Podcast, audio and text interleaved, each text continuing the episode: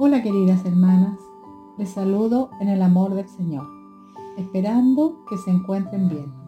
Soy Carmen Vergara y hoy tengo el privilegio de compartir con ustedes parte de mi vida y de mis procesos con el Señor, que espero sean de edificación para sus vidas. Yo nací en la séptima región, en un pueblito llamado Teno. Soy la segunda de nueve hermanos. Cuando tenía 15 años, de una manera muy insólita, me vine a trabajar a Viña del Mar, lo que significó un cambio bastante grande en el rumbo de mi vida. La verdad es que yo nunca había visto antes a ese matrimonio con el cual me vine desde mi pueblo natal. Simplemente tomé la decisión de venir acá y empecé una nueva vida, una vida que era totalmente distinta a la que yo conocía y que no tenía nada que ver con lo que yo imaginaba. Comencé a vivir tiempos muy oscuros y difíciles. Todos los sueños que tenía sobre mi trabajo y todas mis ilusiones de niña inocente que provenía del campo se volvieron una pesadilla.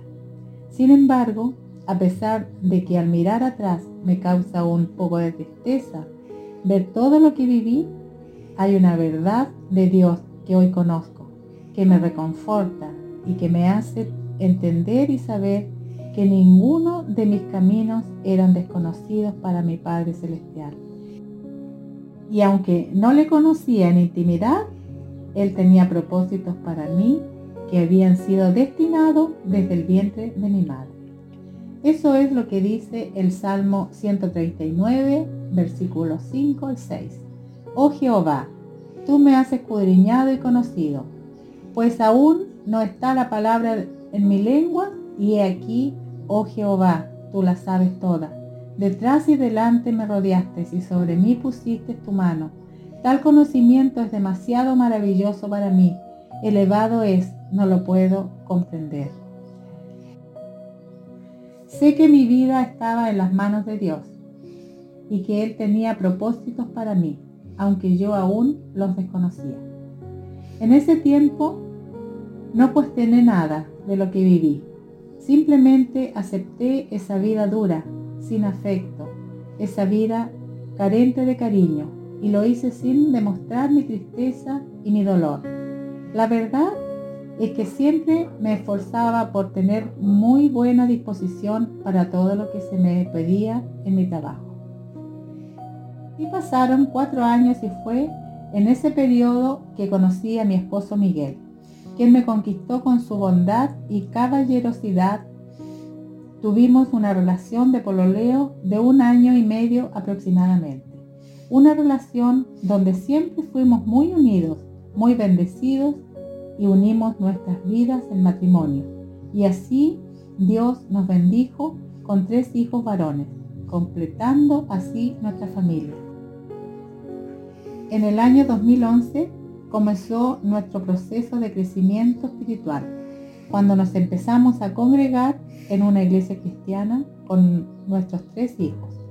Fue un tiempo demasiado maravilloso, porque nos fuimos enamorando de Dios y entendiendo que Él siempre había estado cerca de nosotros y aprendimos a conocer parte de sus propósitos para nuestras vidas. Después de un año de congregarnos, entramos en un proceso complicado como familia, algo para lo cual no estábamos preparados y que nos significó comenzar a vivir una dependencia del Señor para asumir todo lo que eso conllevaba. Ese proceso se desató cuando nuestro querido hijo menor nos confesó su condición homosexual, causándonos un dolor muy grande y desgarrador como padres, pues no lo esperábamos. Debo confesar que como madre esto ha sido lo más terrible que he vivido. No podría describir el dolor tan grande que sentí. Y como eso me afectó tanto al punto que esa confesión derrumbó mi vida por completo. A partir de ello, todo cambió en nuestra familia. Por un lado, me concentré tanto en este dolor que dejé de ser esposa y mamá de mis otros dos hijos. El dolor me cegaba y solo veía lo que mi hijo menor estaba viviendo. No tenía ojos para nada más y estaba sumida en el pesar y el dolor. Y por otro lado, junto con el dolor, el enemigo puso también dentro de mí mucha culpa y también sentí mucha vergüenza. Me encerré en mi dolor. Esta realidad me invadía. No tenía ganas de hablar ni de ver a nadie.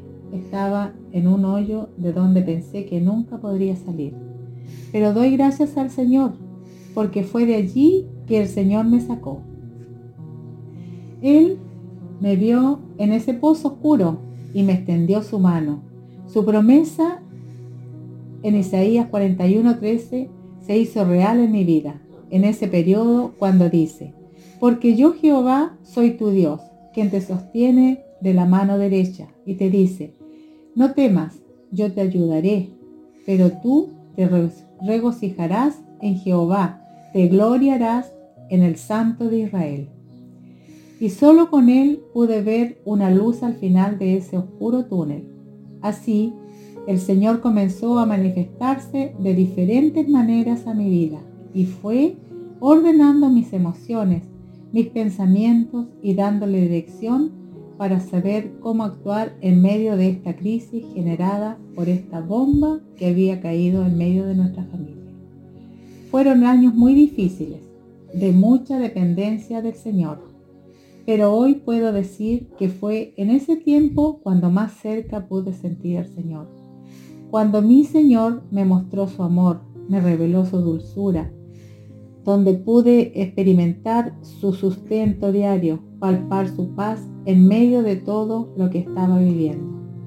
Nuestro Dios, a través de su Espíritu Santo, fue liberando y consolando mi alma de toda esa angustia y dolor.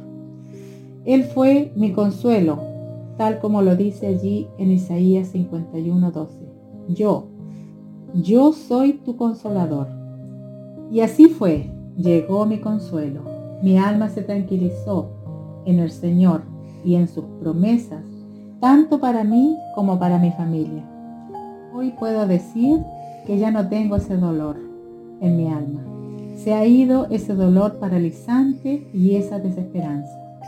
El enemigo de nuestras almas aún intenta derribarme, pues él no descansa así. Intenta siempre enrostrarme la vida que mi hijo actualmente vive. Pero al igual que cuando llegué aquí a la quinta región a trabajar a mis 15 años y tuve que hacer frente a esa tremenda dificultad con valentía, con mayor razón ahora que tengo a mi Señor en mi corazón, permanezco firme y le muestro al diablo el Dios todopoderoso al que sirvo y que es el mismo que ya le venció en la cruz. Será este Dios omnipotente que hará la obra completa de sanidad en la familia y en mi hijo, a quien tanto amo y por quien no he dejado de orar durante todos estos años de proceso. Ahora sé que soy bienaventurada porque tengo a mi Señor en mi corazón y porque Él me, da una vida abundante que llena mi corazón, como lo promete allí en Juan 10:10.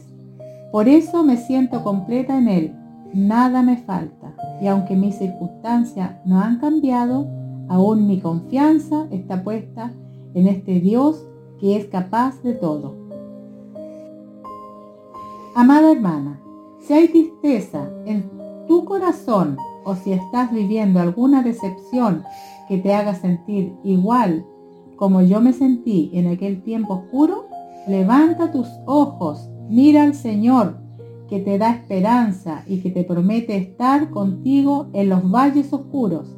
Si hay dolor en tu corazón a causa de tus hijos que caminan lejos del Señor, no olvides la promesa del Señor para ti como madre en Isaías 54:13 que dice, y todos tus hijos serán enseñados por Jehová y se multiplicará la paz de tus hijos.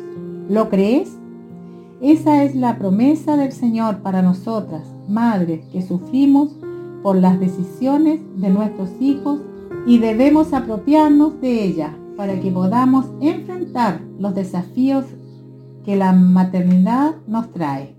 Nuestros hijos pueden hacerse adultos y escoger sus vidas, pero como madres seguimos sufriendo por sus decisiones y nuestros corazones se duelen cuando los vemos escoger caminos que se alejan del plan perfecto de nuestro Señor. Pero no debemos temer, al contrario, debemos usar las armas que el Señor nos ha dado para ganar esta batalla contra el enemigo que quiere hurtar, matar y destruir. Estas armas que el Señor nos da no son carnales, así que no debemos dejarnos llevar por la carne para responder, sino que debemos responder con armas espirituales. Eso es lo que la palabra nos exhorta allí en 2 de Corintios 10, 4 al 6, como dice, porque las armas de nuestra milicia no son carnales, sino poderosas en Dios para la destrucción de fortalezas, derribando argumentos y toda altivez que se levanta contra el conocimiento de Dios, y llevando cautivo todo pensamiento a la obediencia de Cristo, estando pronto para castigar toda desobediencia cuando vuestra obediencia sea perfecta. Esas son las armas que debemos usar, las armas espirituales, porque ellas son las que tienen el poder para destruir fortalezas y derribar todo argumento que se levanta contra nuestro, nuestro Señor.